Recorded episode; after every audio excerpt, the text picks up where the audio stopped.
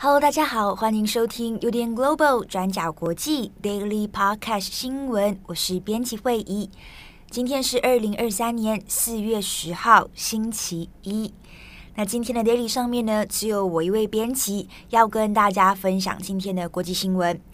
那今天早上起来之后，看了一下天气预报，台北接下来的一周都会是晴朗的天气，所以相信大家这一周心情应该都会比较美好。好，那在今天呢，我们有三则的国际新闻要跟大家分享。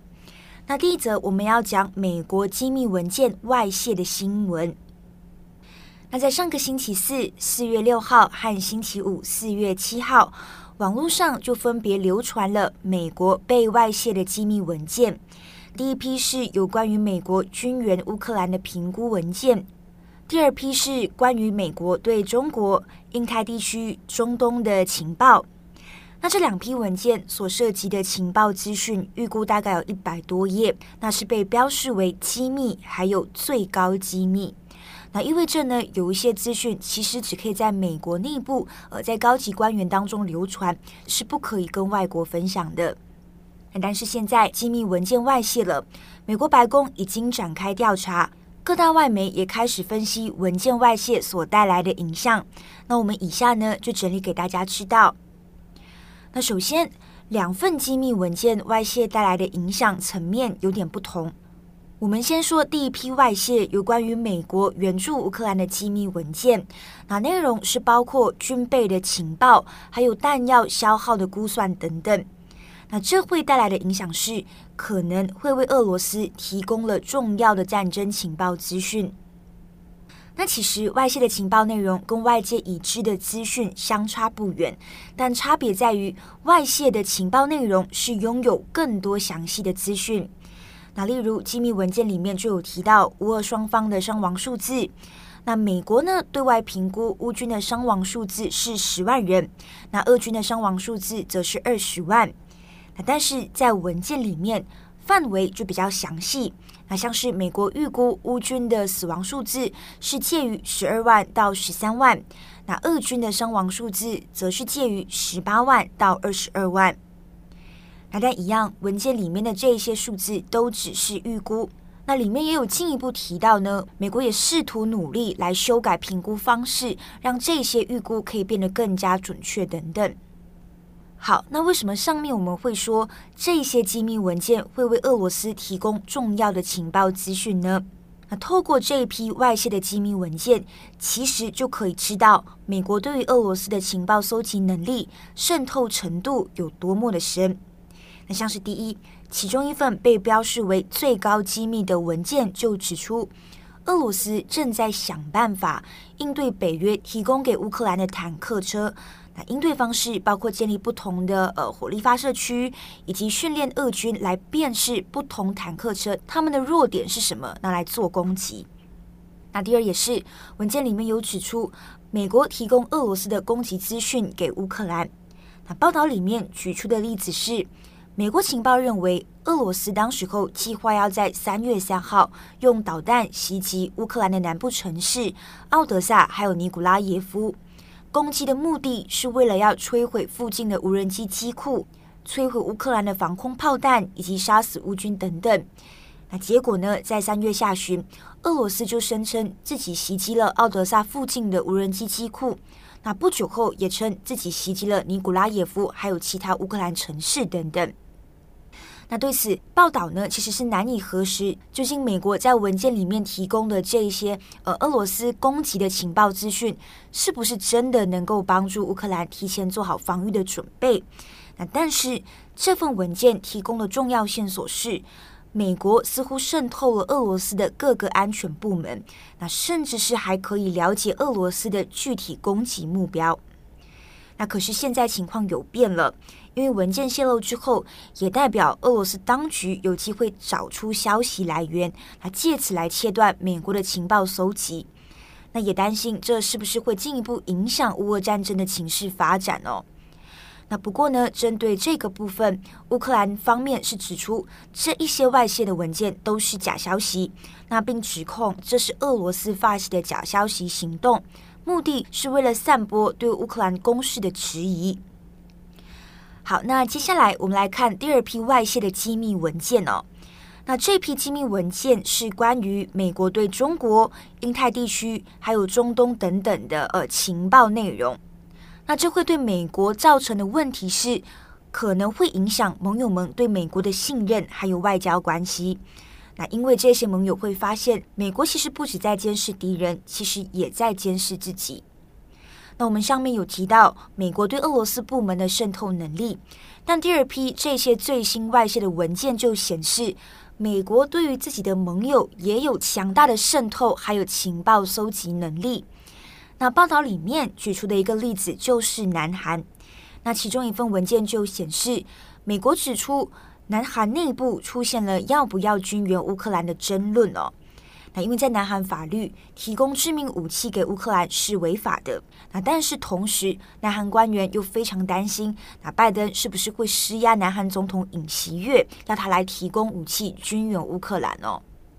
那美国是如何拿到这些有关于南韩内部的情报资讯呢？那外泄的文件里面还提供了相关的方式，也就是美国呢是从电话或者是电邮里面截取了相关的资讯。那所以可以看到，这会影响的不仅仅是盟友之间的信任哦，而且从外泄事件也可以发现，美国的情报存在着巨大的漏洞。那日后这些盟友们是不是还敢，或者说还愿意跟美国共享机密的情报？那后续的影响是涉及许多层面的。那现在呢，我们说了两批机密文件的内容，还有造成的影响，大家可能也会好奇，所以这一些文件到底是谁泄露的？目前，美国已经展开调查，希望找出泄密的源头。那但是这并不容易，因为允许查看这些机密文件的官员是高达好几百到好几千位，人数非常的多。那《纽约时报》就有提到。本来美国也有猜测，这一些文件可能不是外泄，而是被骇客攻击哦。但目前是已经排除了这个可能性。那原因是从外泄到网络上面的文件可以发现，这一些文件其实是有皱褶的。那意思是说，它有点像是可能有某个人把这一些文件呃折起来，然后收进自己的口袋里面呢，然后到了一个安全的区域，再把这些文件拿出来摊平拍照。所以照片的呈现上，除了纸张上面有皱痕，画质其实也没有到非常的清晰。那从这些迹象看来，不太像是骇客攻击哦。那另外也是这些流传在网络上面的机密文件，那是不是真的有可信度、真实性又有多高？那从美国官员们的回应看来，大部分的文件内容是真实的。那但因为流传在网络上面，所以有一些文件的内容似乎已经被篡改了，像是俄乌军还有俄军的伤亡数字。那但目前一样的，我们还是不清楚是谁篡改了这一些文件的资料，这也还需要进一步再调查核实。那今天的第二则呢，我们来简短更新法国。那法国总统马克宏的访中旅程结束了，那但是他事后接受了访问，所发表的内容却引发了争议。那我们看一下，马克宏是在四月五号到七号访问中国，那随后呢，他就搭乘空军一号专机返回法国。那在路途中就接受了法国媒体，像是《世界报》、《回声报》还有《Politico》欧洲版的访问。这篇访问内容呢，是在四月九号刊登。那马克宏受访的内容大意是，他认为欧盟应该避免卷入中美之间的冲突，必须维持欧盟的战略自主，减少对美国的依赖。那马克宏也说，目前欧盟最大的风险是卷入不属于欧盟的危机中。那什么叫做不属于欧盟的危机呢？马克宏指的危机就是指台海问题，所以马克宏的意思是，欧洲不应该追随美国卷入台海议题。那从马克宏的言论里面，他其实有点自认代表欧洲，但这样子的说法其实相当的有争议。那第一，这一番言论，马克宏的这个受访内容，他的意见跟观点，其实相当符合习近平对于欧洲的外交方针，而且中国本来就不乐见美国跟欧盟的联系变强。那第二，马克宏自认代表欧洲，说在台海议题上面，欧洲不应该成为美国的附庸，不应该追随美国。但其实许多欧洲的领导人都纷纷跳出来谴责马克宏，不同意这样子的一个言论哦。像是欧洲议会对中关系代表团团长，他就批评马克宏的访中结果比预期来得更糟，而且他的措辞也相当的激烈。他就说这是完全的灾难。那以马克宏对中国还有台湾的立场，他认为马克宏丧失了成为欧洲领袖的任何主张。那此外，波兰国内安全局发言人也有指出，北约必须团结一致来对抗未来的威胁和挑战。那让欧洲跟美国相斗，根本就是死路一条。那其实相当尴尬的也是，马克宏这一趟所谓的穿梭外交，其实并没有显著的突破。那从结果来看，也没办法说服习近平协调来调停乌俄战争哦。那在呃这次专访内容，马克宏当然有被问到类似的问题。那马克宏对此的回应就是：乌克兰是中国外交的优先要务吗？也许不是。那他接着呢，就以乌俄战争为例子来谈台海的局势。那他就说，欧洲人无法解决乌克兰危机，那我们又怎么对台湾说？哎，小心，如果出事了，我们会在那里。他就认为这样子做只会加剧紧张局势。那我们值得特别关注的是，马克宏在这番言论里面，他使用的是乌克兰危机，而不是战争。那乌克兰危机这样子的说法，也是符合呃中国在谈论乌俄战争时候使用的一个说辞哦，而不是西方民主阵营或者是乌克兰盟友会使用的侵略战争这样子的一个词汇。那所以这一篇专访内容上线之后，在 Twitter 上面呢，也出现了一个新创词，那是用马克宏的名字来创造的，叫做 Macroning。那根据流传的这个字卡哦，上面的定义是：那刻意增加对中国依赖的同时，还数落欧洲伙伴很天真，说教要提高欧盟战略自主。那是出现了这样子的一个新创词来讽刺马克宏。那有关于马克宏的这篇专访的内容，还有后续的影响，也请参考我们官网上面的过去二十四小时。那相关的连接也会放在资讯栏上面。今天的最后一则呢，我们要来讲中国徐州八海铁链女案件的最新进度。大家应该还有印象，在二零零二年二月农历新年的前夕，在中国江苏徐州丰县，有一名农村妇人叫做小花梅，她被丈夫董志明用狗链拴在破屋里面。那在被囚禁的二十多年期间，前后还生养了八名子女。那这样子的一个影片，透过抖音还有微博流传之后，立刻引爆了中国舆论的话题。那这起事件最让民众愤怒的是，徐州官方在调查案情的过程当中，前后四次公告的说法是矛盾而且模糊的。那言辞也有反复的出入，对于当事人小花梅的真实身份、年龄还有来历等等，通通都没有交代清楚。那反倒是民众的舆论压力，那新媒体的自行调查等等，让整起事件受到关注。那全案扩大延烧之后，最终小花梅的丈夫董志明是在二零二二年的二月二十二号以涉嫌虐待罪被逮捕。那随后呢，是由公安机关接手侦办来调查董志明。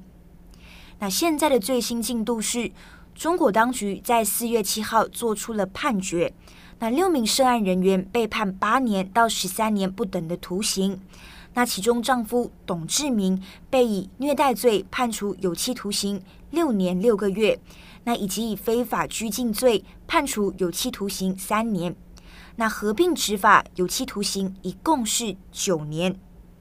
那但是呢，判刑结果出来之后，很多中国民众都认为刑期实在是太轻了，像是也有留言讽刺说，小花梅生八个孩子用的时间都不止九年。那也有人质疑，到底为什么只判九年等等？那一方面会引发争议的原因也在于，董志明并没有被控拐卖妇女罪。那同时，案件也没有追究董志明是否有违反小花梅的意愿，前后生下了八个孩子而犯下强奸罪等等。好，那以上就是大致的更新。那大家可能也会好奇，小花妹的去向为何？那目前我们知道的资讯是，她已经被送入当地的精神病院。那目前并不清楚她的健康状况为何。好的，那么以上呢，就是今天的三则新闻更新。在上一周的重磅广播里面，七号和我们的专栏作者瓦宝学院针对大卫上有了非常精彩的讨论。那在这几天呢，我们也有收到了很多读者还有听友的私讯回馈，大家似乎都非常喜欢这一集。所以呢，如果还没听的听友，记得赶快去收听我们上周的重磅广播。那一样呢，在今天祝福大家有一个美好的一天。我是编辑慧仪，我们下一次再见。转角国际转角国际新闻 Global Daily Podcast 新闻。